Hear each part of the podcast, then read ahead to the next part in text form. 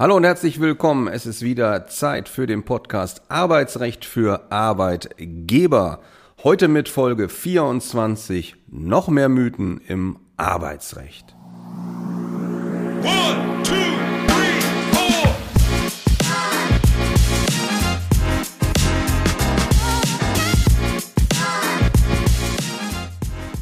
Ja, herzlich willkommen von meiner Seite, Alexander Scharf, und vielen Dank, dass Sie sich auch heute wieder für uns entschieden haben. Und auch von mir, Jens Buchwald, ganz herzliche vorweihnachtliche Grüße aus Hamburg. Wie immer an dieser Stelle sprechen wir Dank aus. Wir freuen uns, dass wir in der ganzen Welt gehört werden, unter anderem auch in den Vereinigten Arabischen Emiraten, in Kolumbien und in Kanada. Und dann möchten wir auch wieder danken mehreren Personen, die uns geschrieben haben. So Manila Assel, die geschrieben hat, selbstverständlich gehöre ich von Anbeginn zu den treuen Hörern ihrer tollen Podcast-Reihe. Gerne mehr davon. Vielen Dank natürlich dafür. Und Inike Rosenbach hat uns auch noch geschrieben. Sie schreibt, den Podcast habe ich kürzlich schon entdeckt und finde ihn großartig. Auch wenn man schon Vorkenntnisse im Arbeitsrecht hat, lernt man doch immer noch was dazu. Besonders spannend fand ich auch die Folge mit dem Richter und der Fragestellung, wie sich das veränderte Machtverhältnis im Zuge des Fachkräftemangels künftig auf die Rechtsprechung auswirken könnte. Vielen Dank dafür. Gemeint war wohl die Folge mit dem Richter vom Bundesarbeitsgericht Matthias Vasco, wo wir sehr stolz waren, dass wir ihn zu einem Interview bekommen haben. Hören Sie da gerne mal in diese Folge rein. Und zuletzt danken wir noch Robert Stillers, der uns geschrieben hat, ich bin ein regelmäßiger Hörer Ihres Podcasts. Vielen Dank für die hervorragende Präsentation der Themen. Ja, einen ganz besonderen Dank äh, wollen wir an die Nomos Verlagsgesellschaft richten. Die hat uns nämlich drei Exemplare äh, des Buches Reufels Prozesstaktik im Arbeitsrecht zur Verfügung gestellt. Und diese drei Exemplare können wir und wollen wir wieder verlosen. Jedes Exemplar hat einen Einzelpreis von 49 Euro. Und in diesem Buch werden auf 399 Seiten typische Konstellationen arbeitsgerichtlichen Verfahren herausgestellt, in denen das kluge prozesstaktische Agieren von entscheidender Bedeutung ist. Wer also entweder unnötige Prozesse vermeiden will oder sich darauf gut vorbereiten will und diese Prozesse dann auch erfolgreich führen will, findet in dem Buch zahlreiche Anregungen und Unterstützung. Wie Sie ein Exemplar gewinnen können, verraten wir am Ende der Folge. Und bei der Nomos Verlagsgesellschaft finden Sie nicht nur dieses Buch, was wir heute verlosen, sondern auch viele andere Bücher zu so gut wie allen anderen arbeitsrechtlichen Themen. Wenn Sie also Fachliteratur suchen, schauen Sie dort vorbei. Ein Link finden Sie in den Shownotes. Ja, und dann starten wir rein in unser heutiges Schwerpunktthema Mythen im Arbeitsrecht. Wir haben festgestellt, dass es immer wieder Fehlverständnisse oder falsche Vorstellungen gibt über bestimmte Themen im Arbeitsrecht und daraus resultieren immer wieder teilweise sehr teure Fehler. Wir haben dieses Thema schon einmal angesprochen, nämlich in Folge 10, Mythen im Arbeitsrecht Teil 1. Das war sehr erfolgreich, diese Folge, und hat viele positive Kommentare von Ihnen hervorgebracht. Deswegen haben wir uns gedacht, suchen wir uns auch nochmal weitere Themen raus, wo nicht immer das richtige Verständnis vorherrscht und das dann auch gegebenenfalls zu erheblichen Problemen und finanziellen Folgen führen kann. Reinstarten möchten wir mit dem beliebten Thema Vertrauensarbeitszeit. Und diesem Thema hat sich mein Kollege Jens Buchwald angenommen. Ja, genau so ist das. Wir starten mit dem ersten Mythos, den wir hier etwas suffisant nennen, aber wir haben doch Vertrauensarbeit. Ja, immer wieder, wenn wir mit Mandanten im Gespräch über die Einhaltung der gesetzlichen Regelungen zur Arbeitszeit sind, dann wenden Arbeitgeber das Zauberwort Vertrauensarbeitszeit ein. Hier kommen dann gleich mehrere Irrtümer zusammen. Zum einen gibt es keinen feststehenden Begriff der Vertrauensarbeitszeit. Tatsächlich versteht so gut wie jede Firma etwas anderes unter diesem Begriff sodass zunächst einmal genau zu schauen ist, was eigentlich im konkreten Fall mit dem Betriebsrat oder mit den einzelnen Arbeitnehmern vereinbart worden ist. Ein weiterer Irrtum ist, dass das Arbeitszeitgesetz bei einer vereinbarten Vertrauensarbeitszeit flexibler ist oder möglicherweise gar nicht gilt, was schlichtweg falsch ist. Das Arbeitszeitgesetz gilt vom Grundsatz her für alle Arbeitsverhältnisse, egal welches Arbeitszeitsystem, also unabhängig davon, ob Akkord, Schicht oder Vertrauensarbeitszeit konkret vereinbart worden sind. Somit sind sowohl die Regelungen zur Höchstarbeitszeit als auch die Vorschriften zu den Ruhepausen oder auch zur Ruhenszeit einzuhalten. Hinzu kommt natürlich, dass alle Arbeitgeber auch bei Vertrauensarbeitszeit verpflichtet sind, die Einhaltung der Regelungen des Arbeitszeitgesetzes durch ihre Arbeitnehmer zu überwachen. Bei Verstößen kann die Aufsichtsbehörde Bußgelder im Rahmen von 22 Arbeitszeitgesetz verhängen. Außerdem legt zum Beispiel 16 Absatz 2 Arbeitszeitgesetz fest, dass Sie als Arbeitgeber verpflichtet sind, die über acht Stunden werktäglich hinausgehende Arbeitszeit eines Arbeitnehmers aufzuzeichnen. Auch diese Vorschrift gilt bei Vertrauensarbeitszeit.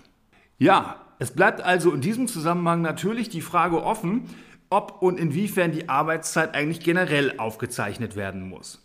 Der Europäische Gerichtshof hatte ja bereits im Mai 2019 entschieden, dass die EU-Mitgliedstaaten die Arbeitgeber verpflichten müssen, ein objektives, verlässliches und zugängliches System einzurichten, mit dem die von einem jedem Arbeitnehmer geleistete tägliche Arbeitszeit gemessen werden kann. Ja, die meisten Arbeitsrechtler vertraten in Bezug auf dieses Urteil des EuGH die Meinung, dass dieses Urteil für Unternehmen zunächst keine Konsequenzen habe, da der EuGH lediglich die Mitgliedstaaten aufgefordert habe, hier gesetzgeberisch tätig zu werden. Andere Meinung allerdings das Bundesarbeitsgericht. Das Bundesarbeitsgericht hat am 13. September 2022 in der sogenannten Stechuhrentscheidung festgestellt, dass Sie als Arbeitgeber sehr wohl bereits jetzt zur Arbeitszeiterfassung verpflichtet sind. Als Einfallstor hat das Bundesarbeitsgericht überraschenderweise Paragraph 3 Absatz 2 Nummer 1 des Arbeitsschutzgesetzes herangezogen. Dieser lautet wie folgt.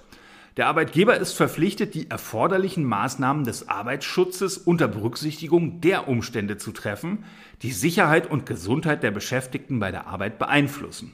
Er hat die Maßnahmen auf ihre Wirksamkeit zu überprüfen und erforderlichenfalls sich ändernden Gegebenheiten anzupassen. Dabei hat er eine Verbesserung von Sicherheit und Gesundheitsschutz der Beschäftigten anzustreben. Denn diese Regelung hat das Bundesarbeitsgericht sodann im Licht der Europäischen Arbeitszeitrichtlinie und der Vorgaben des Europäischen Gerichtshofs dahingehend ausgelegt, dass Sie als Arbeitgeber verpflichtet seien, ein System zur Erfassung der von Ihren Arbeitnehmern geleisteten täglichen Arbeitszeit einzuführen, das Beginn und Ende und damit die Dauer der Arbeitszeit einschließlich der Überstunden umfasst. Also mit dieser Entscheidung vom 13.09.22 hat das Bundesarbeitsgericht festgestellt, dass die Verpflichtung zur Arbeitszeiterfassung bereits geltendes Recht ist. Was müssen Sie als Arbeitgeber nun tun?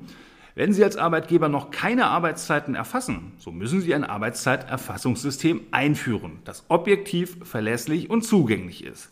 Wichtig ist, dass das Erfassungssystem nicht nur zur Verfügung gestellt, sondern dessen korrekte Anwendung Ihrerseits auch tatsächlich überprüft wird.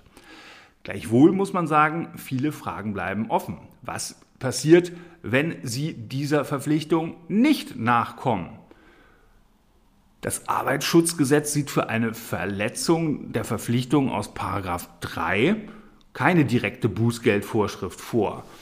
Deswegen unklar und umstritten, ob es zu Bußgeldern kommen kann, beziehungsweise genauer gesagt zur Verhängung von Bußgeldern.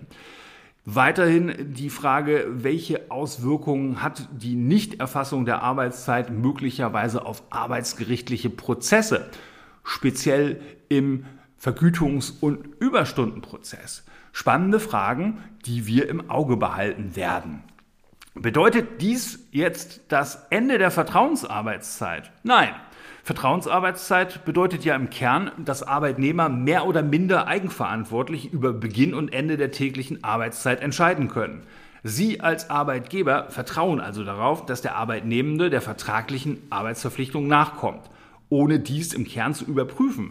Das ändert jedoch nichts daran, dass auch schon zur früheren Rechtslage die Vorgaben des öffentlich-rechtlichen Arbeitsschutzes einzuhalten sind und waren. Arbeitszeitaufzeichnung und Vertrauensarbeitszeit schließen sich also nicht aus. Das soll es zu unserem ersten Mythos gewesen sein. Ich übergebe das Wort wieder an meinen Kollegen Alexander Scharf. Ja, vielen Dank. Ein zweiten Mythos, den wir hier ansprechen wollen, der ist aus dem Bereich des Datenschutzrechtes. Und der lautet wie folgt, wenn ein Arbeitnehmer krank wird, dann darf der Arbeitgeber den E-Mail-Account nach nicht bearbeiteten E-Mails einsehen und eingehende E-Mails automatisch weiterleiten.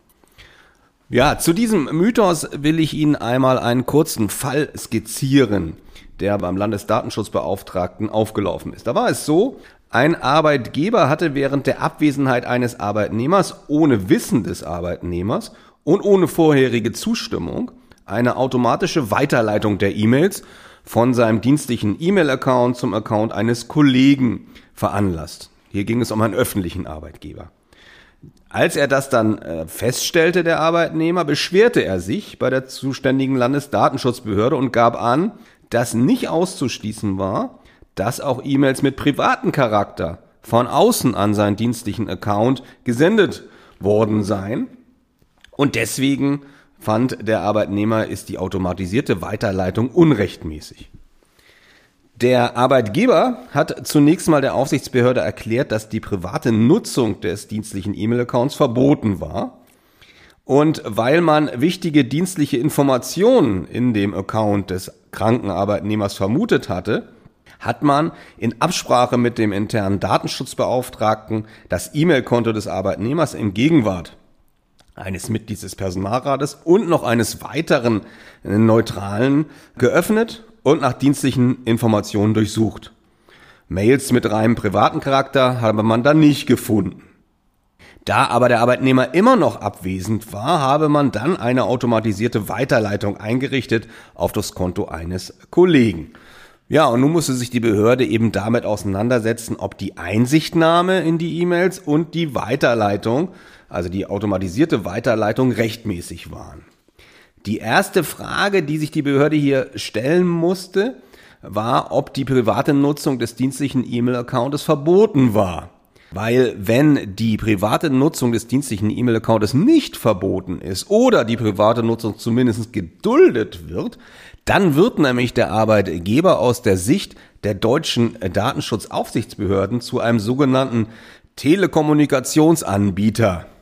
Und es findet das Fernmeldegeheimnis Anwendung, was dazu führt, dass Sie als Arbeitgeber gar nicht reingucken dürfen in den E-Mail-Account. Also sich weder dienstliche E-Mails angucken können, noch selbstverständlich private E-Mails. Hier war das aber so, in dem vorliegenden Fall, da war die private Nutzung des dienstlichen E-Mail-Accounts untersagt. Und deswegen war die Einsichtnahme grundsätzlich erstmal möglich und zusätzlich wurde aus Sicht der Aufsichtsbehörde durch die Hinzuziehung eines Vertreters des Personalrates und einer weiteren neutralen Person auch gesichert, dass die Rechte des Arbeitnehmers hier nicht beeinträchtigt wurden.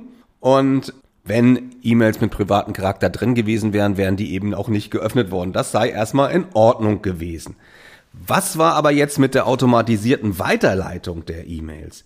Und da sagt der Landesdatenschutzbeauftragte, nein, das ist äh, nicht rechtmäßig, da sie diese Weiterleitung nicht das mildeste Mittel war zur Regelung des E-Mail-Verkehrs für die Zeit der Abwesenheit. Die Einrichtung eines Abwesenheitsassistenten nach dem Motto Ich bin nicht da, wenden Sie sich bitte an, wäre vollkommen ausreichend gewesen. Ja, was lernen wir daraus? Also was für Tipps haben wir da für Sie, für die Praxis? Also ganz, ganz wichtig vorab erstmal, die private Nutzung des dienstlichen E-Mail-Accounts sollte dringend verboten werden und dieses Verbot dann auch nachvollziehbar dokumentiert werden, sodass man das später auch beweisen kann, also schriftlich oder elektronisch. Des Weiteren raten wir dazu, Regelungen für den Fall einer unerwarteten Abwesenheit von Arbeitnehmern zu treffen also aufgrund eines Unfalls, einer Krankheit oder möglicherweise sogar aufgrund des Todes eines Arbeitnehmers. Da sollte dann geregelt werden, wie wird in solchen Fällen mit dem E-Mail-Account der Beschäftigten verfahren. Wenn es einen Betriebsrat oder einen Personalrat gibt, dann muss auch eine Betriebsvereinbarung diesbezüglich geschlossen werden. Das also zu diesem Fall. Und dann will ich noch darauf hinweisen, dass Sie als Arbeitgeber verpflichtet sind, alle Mitarbeiter, die personenbezogene Daten verarbeiten, und da reicht es schon aus, wenn ein E-Mail-Programm genutzt wird, diese Mitarbeiter müssen alle einmal jährlich im Datenschutz fortgebildet werden. Wie schafft man das möglichst kostengünstig, zeitlich flexibel und kompetent? Naja, also ich biete zumindest da eine Fortbildung an von anderthalb Stunden, die ich aufgezeichnet habe. Den Link können Sie von uns bekommen, inklusive der Folien zu der Veranstaltung. Und die Mitarbeiter können dann teilnehmen, wann und wo sie wollen. Am Ende der Veranstaltung gibt es dann eine Wissensüberprüfung. Da müssen dann sieben Fragen beantwortet werden per Multiple Choice und wer mindestens vier Fragen richtig beantwortet, was bisher jeder geschafft hat, der erhält dann ein Zertifikat. Das Ganze kostet 59 Euro zuzüglich Umsatzsteuer pro Teilnehmer. Wenn mehr als zehn Teilnehmer von einer Firma teilnehmen, 49 Euro pro Person. Wenn Sie Interesse haben, dann schicken Sie eine Mail an meine Kollegin Frau Klatt äh, mit dem Namen und den E-Mail-Adressen der Teilnehmer. Wir senden den Teilnehmerinnen dann den Link zu und die Unterlagen. Die E-Mail-Adresse von Frau Klatt finden Sie in den Shownotes. Ja, das zum Thema Datenschutz. Und jetzt kommen wir nochmal zurück zum Thema Arbeitszeit, weil da gibt es durchaus äh, viele Probleme und viele Fehlvorstellungen. Da geht das Ganze nochmal an Jens Buchwald zurück. Ja, genau. Der Mythos Nummer drei lautet, das Arbeitszeitgesetz, das gilt nicht für Führungskräfte. Auf den ersten Blick scheint diese Aussage richtig zu sein, da Paragraph 18 Absatz 1 Ziffer 1 des Arbeitszeitgesetzes die Regelung enthält, dass das Arbeitszeitgesetz auf leitende Angestellte keine Anwendung findet.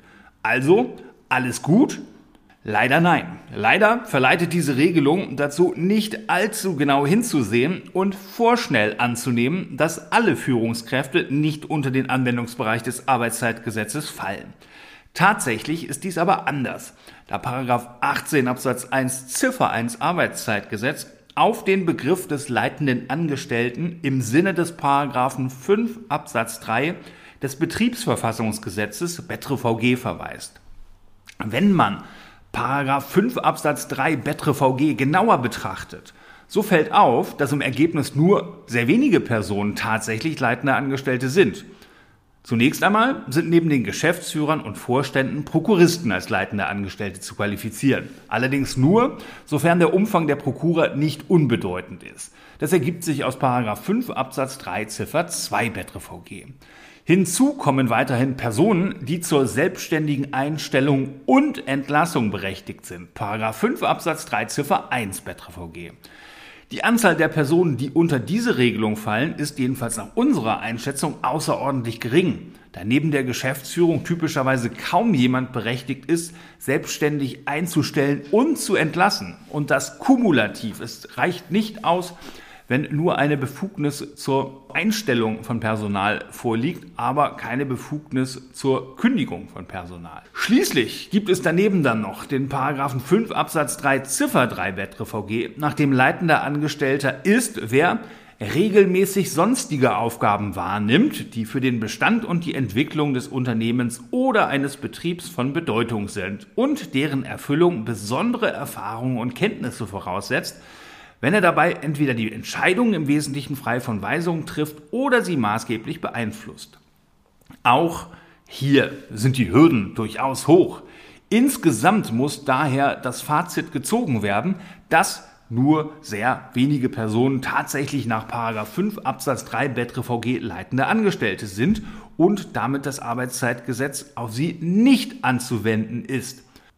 Unser abschließender Hinweis in diesem Zusammenhang. Verstöße gegen das Arbeitszeitgesetz können zu erheblichen Bußgeldern führen. Seien Sie also zurückhaltend mit der Qualifikation von Führungskräften als leitende Angestellte. Das soll es zu unserem Mythos 3 gewesen sein und ich übergebe das Wort wieder an Alexander Scharf.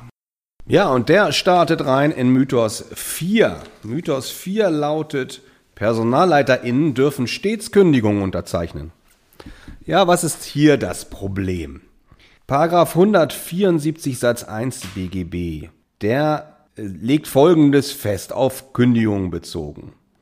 Eine Kündigung ist unwirksam, wenn ein Bevollmächtigter eine Vollmachtsurkunde nicht vorlegt und der andere, also in diesem Fall der Arbeitnehmer, das Rechtsgeschäft aus diesem Grunde unverzüglich zurückweist. Ja, was ist damit gemeint? Gemeint ist, dass alle Personen außer den Inhabern einer Firma oder den gesetzlichen Vertretern, zum Beispiel Geschäftsführer oder Prokuristen, grundsätzlich eine Vollmacht, und zwar im Original, vorlegen müssen, beziehungsweise der Kündigung beilegen müssen, damit die Kündigung wirksam ist. Allerdings ist die Kündigung nicht automatisch unwirksam, wenn das nicht passiert, sondern nur dann, wenn die Kündigung unverzüglich zurückgewiesen wird. Also wenn die Gegenseite, der Arbeitnehmer oder sein Anwalt, innerhalb von einer Woche die Kündigung unter Verweis aus 174 Satz 1 BGB mangels Vollmachtsvorlage zurückweist. Passiert das nicht oder zu spät, ist die Kündigung trotz fehlender Vollmacht wirksam. Ich hatte einmal folgenden Fall, da war auch eine Kündigung ausgesprochen worden und da fehlte eben diese Vollmacht. Dann äh, passierte erstmal nichts, dann wurde Kündigungsschutzklage erhoben, rechtzeitig innerhalb der drei Wochen, dann passierte wieder nichts. Dann wurde zum Gütetermin geladen und da traf man sich dann. Und das waren dann, kann es nicht mehr genau sagen, schätzungsweise zwei Monate nach Zugang der Kündigung. Und in dem Gütetermin sagte dann der Anwalt des Arbeitnehmers, na ja, die Kündigung sei ja unwirksam, weil ja da der Falsche unterschrieben hätte und der Vollmacht nicht beigefügt worden ist. Ich war in guter Laune, deswegen habe ich dem Kollegen gesagt, dass das ein interessanter Beitrag zur Rechtsgeschichte ist, aber für das Verfahren wenig bringt, weil das ist eben leider zu spät. Leider aus Sicht des Arbeitnehmers, zum Glück aus Sicht des Arbeitgebers. Ja, da können Sie dann aus der Sache nochmal rauskommen. Aber in aller Regel wissen die Anwälte, die sowas machen, dass sie da eine Frist einzuhalten haben, sodass sie so einfach da regelmäßig nicht rauskommen. Ja, was ist jetzt mit den Personalleiterinnen? Wir hatten ja den Mythos gesagt, Personalleiterinnen dürfen stets Kündigung unterzeichnen. Das Bundesarbeitsgericht ist der Auffassung in ständiger Rechtsprechung, dass PersonalleiterInnen keine Vollmacht beifügen müssen, wenn sie Kündigung unterschreiben, weil mit der Position als Personalleiterin typischerweise verbunden ist, dass man selbstständig kündigen dürfe. Ob das stimmt, lassen wir mal außen vor, aber das ist zumindest die Auffassung. Also, alles gut, und keine Gefahr der Zurückweisung nach 174 Satz 1 BGB? Kurze Antwort, nein, nicht alles gut. Lange Antwort, es können eben weitere Probleme hinzutreten. Und deswegen ist es sinnvoll, auch wenn man Personalleiterin ist, die Originalvollmacht beizulegen. Warum ist das so? Naja, zunächst mal hat das Bundesarbeitsgericht seine Rechtsprechung nur für die Bezeichnung als Personalleiterin entschieden. Es gibt aber eine unübersehbare Anzahl von anderen Bezeichnungen für diese Position auf Deutsch und auf Englisch. Will Ihnen nur mal kurz mitteilen, was alles so an Bezeichnungen rumgeistert. Auf Deutsch zum Beispiel Direktor Personal, Gruppenpersonalleiter, Clusterpersonalleiter. Das ist schon eher eine denglische Variante. Auf Englisch dann HR oder HR Manager, HR Direktor, Vice President HR, Head of Talent und so weiter. Und es ist eben leider vollständig unklar, ob die Rechtsprechung des Bundesarbeitsgerichtes auch auf diese Bezeichnung Anwendung findet. Ein weiteres Problem ist, dass die Stellung als Personalleiter vor Zugang der Kündigung äh, dem Arbeitnehmer, der Arbeitnehmerin, die gekündigt werden sollen, bekannt sein muss. Was nicht immer der Fall ist. Je größer die Firma ist, desto eher kann das auch mal schiefgehen. Deswegen unser dringender Rat, immer eine Originalvollmacht beilegen. Das war Mythos 4 und nun mein Kollege Jens Buchwald mit Mythos 5. Ja, vielen Dank. Auch dieser Mythos 5 kommt natürlich aus dem Arbeitszeitrecht. Nein, Spaß. Wir wollen das Thema jetzt tatsächlich wechseln. Der fünfte Mythos lautet, wenn es der Firma schlecht geht, kann man wirksam betriebsbedingt kündigen. Dieser Schluss ist voreilig. Die Überprüfung der Wirksamkeit einer betriebsbedingten Kündigung läuft nach den Anforderungen der Rechtsprechung des Bundesarbeitsgerichts recht schematisch. Was brauchen Sie für eine betriebsbedingte Kündigung? Sie brauchen eine unternehmerische Entscheidung, die auf außer- oder innerbetrieblichen Ursachen beruht, die zum Wegfall eines oder mehrerer Arbeitsplätze spätestens mit Ablauf der Kündigungsfrist führt ohne dass es weiter Beschäftigungsmöglichkeiten auf einem freien, vergleichbaren Arbeitsplatz im Betrieb oder Unternehmen gibt. Zudem muss eine betriebsbezogene Sozialauswahl durchgeführt worden sein. Sie sehen, da steckt also schon ein bisschen mehr drin. Wichtig aber, um diesen Mythos hier ein wenig zu entzaubern, ist bereits die erste Prüfungsstufe, die unternehmerische Entscheidung. Darauf wollen wir ganz kurz ein bisschen genauer eingehen. Und zwar hatte ich ja gesagt, unternehmerische Entscheidung, die auf außer- oder innerbetrieblichen Ursachen beruht.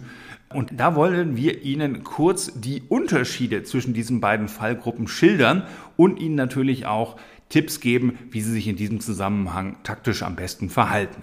Also außerbetriebliche Ursachen, damit sind gemeint zum Beispiel äußere Umstände wie Umsatzrückgang oder Auftragsmangel. Die führen grundsätzlich nicht unmittelbar zum Wegfall des Arbeitsplatzes. Es kann ja schließlich auch auf Lager produziert werden oder es kann weiterhin an Ausschreibungen teilgenommen werden. Bei außerbetrieblichen Ursachen bedarf es also immer einer weiteren unternehmerischen Entscheidung, wie auf diese Ursache reagiert wird. Wichtig also, Arbeitsplätze dürfen in diesem Zusammenhang nur in dem Umfang wegfallen, wie dies durch die äußeren Umstände gerechtfertigt ist. Man nennt dies auch selbstbindende unternehmerische Entscheidung.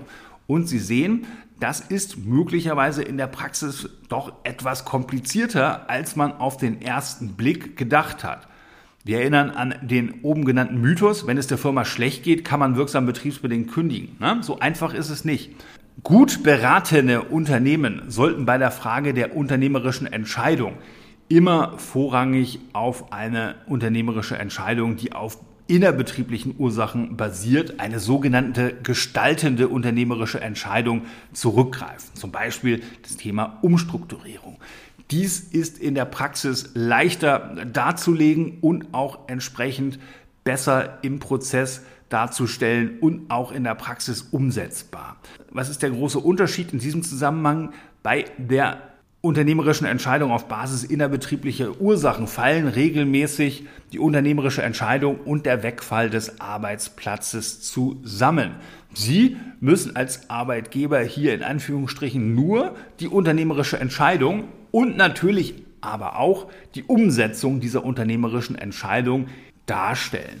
Das ist im Ergebnis die für Arbeitgeber sinnvollere Vorgehensvariante beim Ausspruch von betriebsbedingten Kündigungen und sollte in Planungen beziehungsweise frühzeitige Planungen, die für den Fall der Fälle getroffen werden müssen, stets berücksichtigt werden. Das waren unsere fünf Mythen für heute. Ich übergebe das Wort noch einmal an meinen Kollegen Alexander Scharf, der noch wichtige Hinweise zu unserem Gewinnspiel hat. Genau so ist das. Wie können Sie dann nun ein Exemplar von dem Buch Reufels Prozesstaktik im Arbeitsrecht gewinnen? Wie gesagt, wir haben drei Stück, die wir da verlosen. Am 18.12., an dem Tag, an dem diese Folge hier erscheint, poste ich einen Beitrag bei Xing und bei LinkedIn, in dem ich auf die neue Podcast-Folge hinweise. Und alle, die entweder bei Xing oder bei LinkedIn den Beitrag liken und also beides, ihn im eigenen Netzwerk teilen, nehmen an der Verlosung teil. Die GewinnerInnen benachrichtigen wir wie immer direkt. Wir wünschen viel Erfolg. Wie immer hoffen wir, dass die heutige Folge gefallen hat und freuen uns auf positive Bewertung und Weiterempfehlung. Wir wollen natürlich auch auf die nächste Folge hinweisen, machen eine kurze Weihnachts- und äh, Jahresendpause und sind am 8. Januar wieder für Sie da mit dem Thema betriebliches Eingliederungsmanagement. Ein ganz spannendes Thema und noch spannender ist, dass wir auch wieder einen Interviewpartner gefunden haben. Und zwar den Richter am Arbeitsgericht Saarland, Matthias Notzon. Darauf freuen wir uns sehr. Freuen Sie sich auf spannende Fragen und spannende Antworten von Ihnen. Bleibt nur noch Ihnen frohe Weihnachten und einen guten Rutsch zu wünschen. Wir hören uns im nächsten Jahr wieder. Tschüss. Dem schließe ich mich an. Auf bald. Tschüss. One, two.